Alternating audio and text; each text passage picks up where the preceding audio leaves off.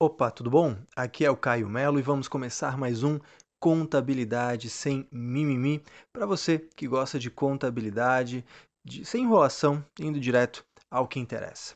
E hoje eu quero te falar sobre um assunto que tira muito sono de empresas do lucro presumido que participam de outras empresas. Eu quero falar para você sobre tributação do MEP, da equivalência patrimonial. Por que disso? Porque é, já não é de hoje que a Receita Federal ela, ela notifica empresas da, do ramo da construção civil ou fora dele, empresas do lucro presumido, que participam de outras empresas e que, por terem influência significativa, né, presume-se aí 20% ou mais do capital votante, mas outros indícios podem levar a isso. Enfim, essas empresas, por esses motivos, têm que fazer o método de equivalência patrimonial, que é uma forma de mensurar, de avaliar periodicamente a sua participação em outras empresas. Né? Então, uma holding com a sua empresa filha, uma incorporadora com as suas SPS, SCPs, né? elas normalmente acabam trabalhando com a equivalência patrimonial. E essa equivalência patrimonial, você ativa é, esse valor, você debita ou credita esse valor no ativo em contrapartida do resultado. E, e onde é que está a, a, a, origem da dor de cabeça? A Receita Federal ela entende o seguinte: o dispositivo legal que é, determina o, que, que a, a equivalência patrimonial não seja tributada de fato, né, expressamente, fala lá não, que, que a contrapartida da equivalência patrimonial não entrará no cômputo do lucro real. E aí é que está o problema. O dispositivo fala só do lucro real.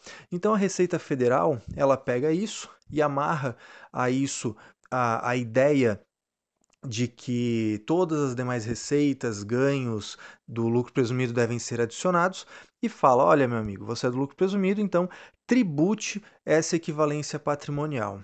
É, já não é de hoje também que existem uma série de argumentos contra isso. Né? A gente tem aí a, a própria definição da equivalência patrimonial, que é uma representação contábil do lucro, e o lucro desde 96 é isento, a gente tem lei ordinária tratando sobre isso. É, o próprio manual da DIPJ e atualmente o manual da ECF trazem como exemplo de rendimento isento a equivalência patrimonial, inclusive nos trechos que falam sobre o lucro presumido, né? mas ficava nessa história.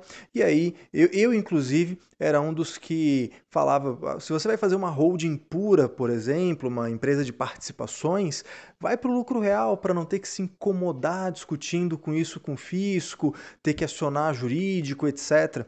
Só que no final de 2018, foi publicado um acórdão do CARF maravilhoso em que o, o, o CARF assim definiu: olha, acabou essa palhaçada, não tem essa de tributar MAP no lucro presumido, porque não é a questão de pegar um dispositivo que fala do lucro real e, por analogia, aplicar o lucro presumido. Não! É porque existe uma lei ordinária, a Lei 8981, que, na combinação de determinados artigos, deixa claro que no lucro presumido não se tributa equivalência patrimonial também.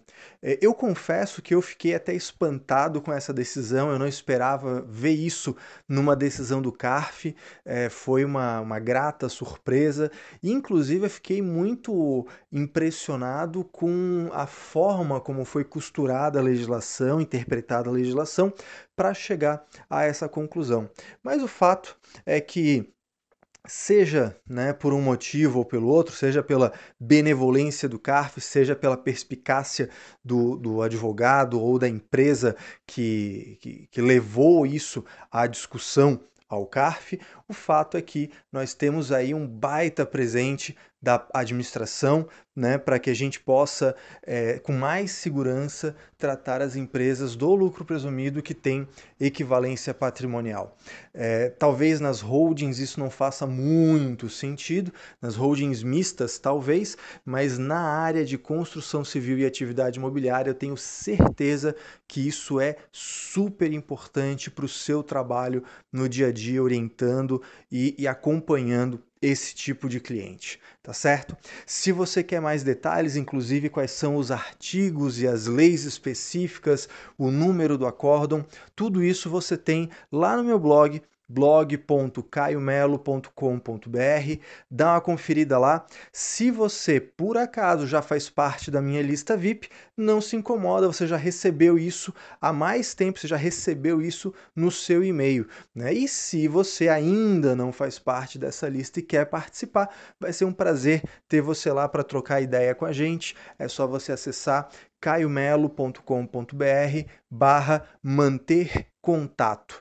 Acessa lá, se cadastra e toda semana, antes de todo mundo, chega por e-mail para você as notícias desse universo contábil, tributário, principalmente nessas áreas que eu gosto tanto, que é a área imobiliária, construção civil, holdings, administradoras de bens e as normas internacionais de contabilidade. Tá certo? No mais, um forte abraço, uma ótima semana para você e até o próximo episódio.